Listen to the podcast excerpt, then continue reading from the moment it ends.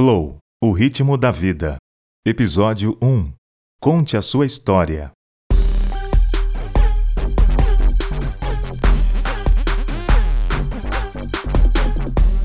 Se sua vida fosse uma série da Netflix, seria tipo suspense, drama, comédia. Quantos episódios? 10, 12, 3? Uma ou duas temporadas? O certo é que todos nós temos uma história para contar. Você pode não ser um bom contador de histórias, mas sua vida, creio eu, daria um bom roteiro. Eu particularmente prefiro as histórias com grandes reviravoltas, aquelas que te deixam dias com um nó na cabeça, situações e personagens que te fazem pensar na própria vida e no mundo ao redor. Esse é o poder de uma boa história. Histórias são contadas todos os dias em um universo multitelas. Fica até difícil processar todas elas. E aí você gasta muito tempo tentando viver momentos que não são seus, e a sua história, rica como é, fica lá, esquecida. Uma coisa é enxergar o mundo pelas histórias que você vê e ouve. Outra diferente é apresentar um mundo novo através da sua história de sua maneira de viver, da sua dor, da sua alegria, da sua infância e família. Costumo contar a minha história, de quem eu era, o que fazia, das vezes que sorri e das muitas vezes que chorei. Minha história é um misto de tudo: drama pesado, suspense e muita comédia. Sabe, né? Atrás de muito riso há sempre muita dor escondida. E a gente vive essas nossas histórias querendo entender o porquê dessa história de dor e tristeza. Como eu te disse, costumo contar minha história, mas faço isso de uma maneira um pouco diferente. Eu conto minha história dentro de outra história. Como é isso? É simples. Minha verdadeira história começa com uma outra história comecei a viver plenamente e a enxergar o mundo e a mim mesmo através do Evangelho. Uma palavra que sempre traz à mente um tom alegre e até colorido. Mas saiba que esta palavra não foi inventada pelos escritores da Bíblia. Ela já era usada em muitos momentos na vida e cultura do Império Romano. Por exemplo, muitos dos anúncios da corte se referindo ao imperador como declaração de maioridade, ascensão ao trono, proclamações de governo, decretos e ações militares e até sentenças de morte eram contados como Evangelho.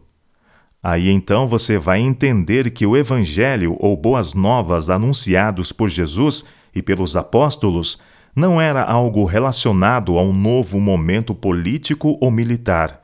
Era algo muito maior era o anúncio que abalaria o próprio Império Romano e o mundo inteiro. Evangelho, então, significa boa notícia. Falando nisso, qual foi a última boa notícia que você ouviu? Você tem sido um portador de boas notícias? Não adianta esconder, sua vida fala mais que suas palavras. E quando falo em portar boas notícias, não falo apenas de discurso, as pessoas estão cansadas de discursos, elas querem algo real. Em Mateus capítulo 11, dos versos 4 a 6, Jesus utilizou a palavra evangelho para referir-se à sua missão, e ele a resumiu nessas palavras: Os cegos vêm, os paralíticos andam, os leprosos são purificados, os surdos ouvem, os mortos ressuscitam, os marginalizados ficam sabendo que Deus está do lado deles. E os apóstolos usaram o termo evangelho para falar sobre a intenção salvadora de Deus. Escrevendo aos Romanos, Paulo afirma: São notícias que tenho orgulho de proclamar essa extraordinária mensagem, que revela o magnífico plano de Deus de resgatar todos que confiam nele, começando pelos judeus, mas abrindo a porta para todos os outros povos.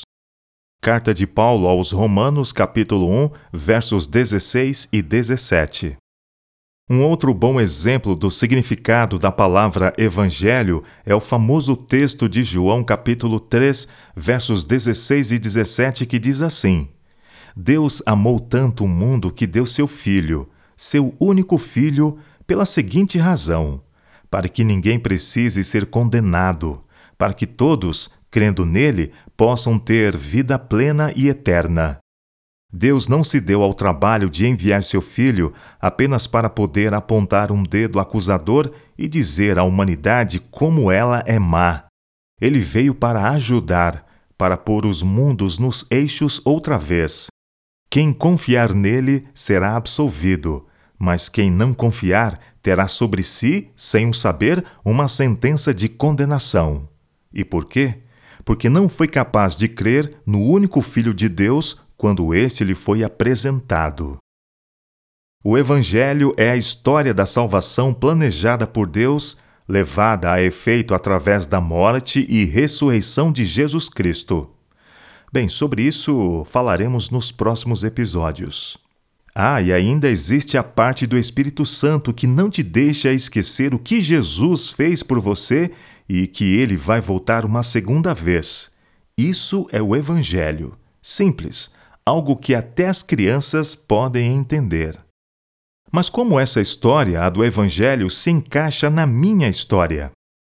Nesse momento, espero que você também tenha feito essa pergunta, porque agora quero te mostrar sete razões pelas quais uma pessoa pode moldar e enxergar a vida e o mundo através de outras lentes as lentes do Evangelho. Primeiro, o Evangelho, como já te disse, são as boas notícias.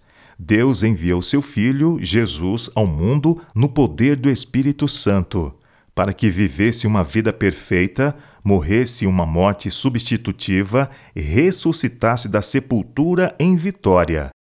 A fé em Cristo é a garantia da salvação dos nossos pecados e condenação. Essa boa notícia ainda fala que Jesus virá uma segunda vez para buscar os que dedicaram a vida a Ele. Segundo, o Evangelho é uma maneira de me ver como pecador. O problema aqui é que todo mundo quer contar uma história de sucesso. Os fracassos e erros intencionais são omitidos ou disfarçados. Mas quando conto a minha história pelas lentes do Evangelho, os meus piores defeitos e segredos são revelados. Às vezes me pareço mais como o vilão, tipo o Coringa. Até tento ser engraçado e quero ajudar as pessoas, mas no final o mal reside em mim. É a história de Jesus e não a minha que me ajuda a enxergar isso. Terceiro, o Evangelho é único e pessoal. No final de 1997, e aí já vai um bom tempo, estava vivendo o pior da minha vida. Muito álcool, muita cocaína e estava já chegando no estágio final, o crack. Costumo dizer que as pedras de crack são o plano B do diabo para destruir no ser humano a imagem de Deus. Digo plano B porque o plano A ele já colocou em ação fazer todo mundo enxergar Deus como o grande vilão da história. Eu já não conseguia esconder de ninguém. A imagem de Deus estava desaparecendo completamente da minha vida. Era o meu pesadelo se tornando real. Mas onde eu estava, do jeito que estava, fui salvo. Algo falou mais forte ao meu coração.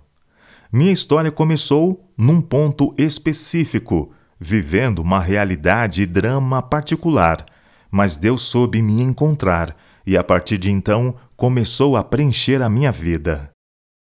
Quarto, o Evangelho é minha conexão relacional com Jesus. A melhor maneira de conhecer Jesus é lendo sobre ele nos Evangelhos. Temos quatro livros no Novo Testamento escritos por Mateus, Marcos, Lucas e João, conhecidos como Evangelhos quatro versões diferentes da mesma história, quatro maneiras diferentes de se conectar com Jesus. Agora, você pode perguntar, mas por que quatro evangelhos? Entenda primeiramente que a história de Jesus impactou e modificou a vida de cada um desses escritores do Novo Testamento. e cada um está contando a história de acordo com sua visão de mundo modificada por Jesus Cristo. Cada um deles tinha uma razão para escrever e públicos diferentes. Como são diversos, acabam dando uma característica universal, aplicável a cada um de nós em qualquer cultura, em qualquer tempo. Eu conheço a Cristo porque os evangelhos me falam dele, e quanto mais conheço, mais eu desejo. Quinto, o Evangelho é também a cura para a minha cegueira espiritual. Ninguém gosta de ouvir certas verdades, principalmente quando se trata de nossa personalidade. Mas a verdade é que sem Cristo você está morto espiritualmente. E o que isso significa? Significa que você vai tentar preencher o seu vazio com tantas coisas que ao final gastará toda a sua vida e recursos e ainda assim se sentirá oco, pobre e miseravelmente abandonado. Reconhecer isso não é fácil. É difícil para todo mundo. O apóstolo Paulo também fala sobre essa luta pessoal e espiritual. Olha só o que ele fala. Explico o que aconteceu comigo. Tentei guardar regras e me esforçar para agradar a Deus, mas isso não funcionou. Então desisti de ser um homem da lei para me tornar um homem de Deus. A vida de Cristo me mostrou como fazer isso e me deu capacidade de viver assim. Eu me identifico totalmente com Ele. De fato, fui crucificado com Cristo. Meu ego não ocupa mais o primeiro lugar. Pouco me importa parecer justo ou ter um bom conceito entre vocês. Não estou mais tentando impressionar Deus. Agora, Cristo vive em mim. A vida que vivo não é minha, mas é vivida pela fé no Filho de Deus que me amou e se entregou por mim. E eu não volto mais atrás. E em sexto lugar, o Evangelho é objetivo e universal para todas as pessoas e em todos os tempos. Esta é a essência do Evangelho. Deus nos deu vida eterna, e a vida eterna está em seu Filho. Por isso, quem tem o Filho tem a vida. Quem rejeita o Filho, rejeita a vida. Simples e direto, como tem que ser. Atinge todas as pessoas em todas as épocas e culturas por uma simples razão. Todos estão buscando salvação, e esta só é encontrada em Jesus Cristo. Esta é uma verdade absoluta e, portanto, pode ser rejeitada. Porque as pessoas querem viver sua própria história, mesmo que seja de fracasso e ilusão. Lembra de que falei há pouco? As pessoas estão cegas espiritualmente e a mensagem de Cristo traz a liberdade, a luz de que tanto precisam. Mas também sei que existe um leque de opções espirituais por aí. E de modo geral é dito que você pode, sozinho, com as técnicas de mindfulness corretas, alcançar equilíbrio, sucesso em todas as áreas da vida. É só treinar e comprar uma infinidade de livros, porque a cada semana surge algo novo sobre o tema. Agora, por que gastar tempo e recurso com algo que não funciona? O problema é mais profundo, está na natureza humana e somente o Criador, aquele que sabe todas as coisas, tem a receita certa para cada um. Não importa onde você está, em que época, cultura, Deus sabe do que você precisa. E por fim, o Evangelho é o modo pelo qual vejo Cristo como meu Salvador. O Evangelho é uma experiência única e pessoal que cada um vivencia. Nesse sentido, ele é tanto uma proclamação como uma experiência, não uma fantasia. Uma experiência pessoal em que cada um responde de modo diverso, porque cada um foi exposto à mensagem em momentos diferentes. Algo que se vive todos os dias, não importando onde você esteja ou quem você seja. Deus não age por atacado. Ele conhece cada um e respeita a nossa individualidade. Por isso posso dizer que Ele é o meu Salvador. Porque no momento específico da minha história, quando ninguém mais poderia me ajudar, Ele surgiu em minha vida, trouxe um novo começo, uma nova identidade. Antes de terminar esse flow, quero te fazer um chamado à ação. Espero que você esteja comigo até aqui. Este episódio é o começo de uma caminhada que teremos pela frente, e para que seja produtivo e haja uma mudança em sua vida, faça o seguinte: busque Cristo por meio do Evangelho. Quer uma dica? Comece pelo Evangelho de João. Procure perceber as razões pelas quais Jesus realiza os seus milagres. Esses milagres não eram um fim em si mesmo, apontavam para uma realidade muito maior. Ver o milagre e não entender o autor do milagre é como desejar o verão e se esconder da luz do sol. Quando estiver lendo, preste muita atenção nos discursos de Jesus que o apóstolo João registrou. São mais que palavras, são as chaves para a vida espiritual sadia e contagiante. Deixa eu citar aqui para você do Evangelho de João um trecho conhecido como A Videira e os Ramos. Se liga aqui, ó. Vivam em mim. Venham morar em mim como eu moro em vocês. Assim como o ramo não pode produzir uvas por si mesmo, mas apenas se estiver unido à videira, vocês não podem produzir frutos se não estiverem unidos a mim. Eu sou a videira, vocês são os ramos. Quando vocês estiverem unidos a mim e eu a vocês, num relacionamento íntimo e orgânico, não imaginam que colheita terão. Separados, vocês nada podem produzir. Qualquer um que se separa de mim é um ramo morto, que é apanhado e jogado na fogueira. Mas, se vocês estão em mim e minhas palavras estão em vocês, estejam certos de que suas petições serão atendidas. É desta maneira que meu Pai demonstra quem Ele é, quando vocês produzem frutos, quando demonstram maturidade como meus discípulos. Observe também como a vida de cada pessoa é transformada após conhecer Jesus, seja como Nicodemos, que lentamente e às escondidas vai se tornando um discípulo dele, ou como um cego, que após ser curado é criticado, perseguido e abandonado, mas decide confessar que Jesus é o Salvador prometido. Então, a primeira ação que você deve fazer é buscar a Cristo por meio do Evangelho. A segunda ação, reconte o Evangelho. E aqui está o flow desse episódio. O Evangelho será contado através de sua vida. Todo mundo tem algo para contar sobre propaganda enganosa. Tá cheio por aí. As pessoas estão buscando exemplos reais, vidas reais, felicidade real, esperança e paz verdadeiras. E elas verão isso em você, quando sua vida, na simplicidade e até no silêncio, falar do amor e beleza de Cristo. Conte sua história através do Evangelho. Faça isso de maneira público e privada, formal e informal, regular e rotineiramente. Ou seja, reconte o Evangelho.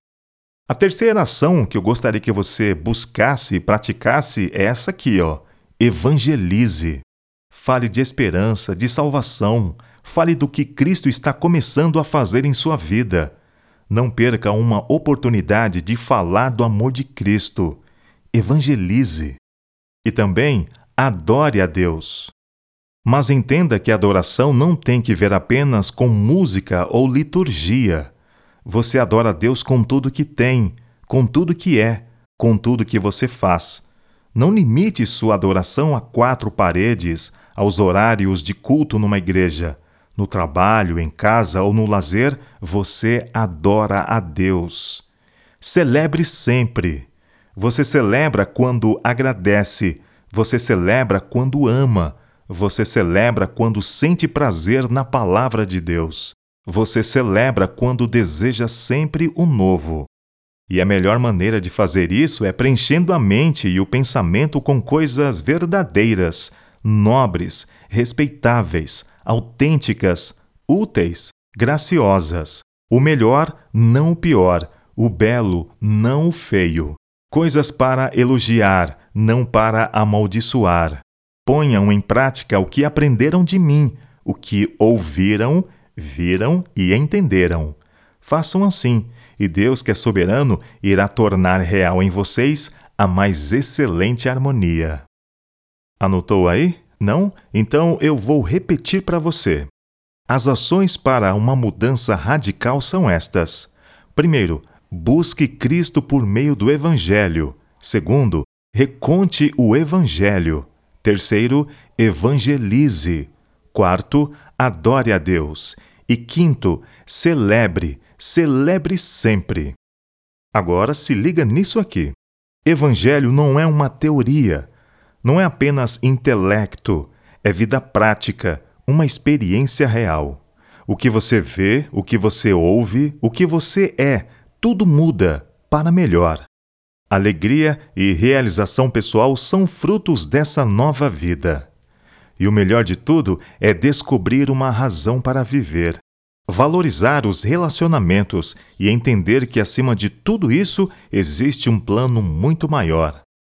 Diria que estamos na fase final desse plano, e logo logo os Thanos e os Darksides da vida real serão eliminados. O Messias, prometido pelos profetas antigos e proclamado pelos apóstolos, aparecerá segunda vez, e o Éden restaurado será nossa casa para sempre. É o que promete a palavra de Deus, é o que eu creio, eu vivo por isso. Mas e aí? Essa é um pouco da minha história. E qual é a sua? Você tem algo para me contar?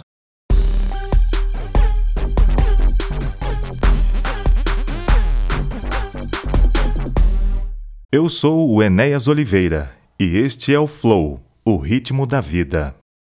Podcast O Reino. Entenda, simplifique e compartilhe no Spotify, Apple Podcasts, Google Podcasts e no Deezer.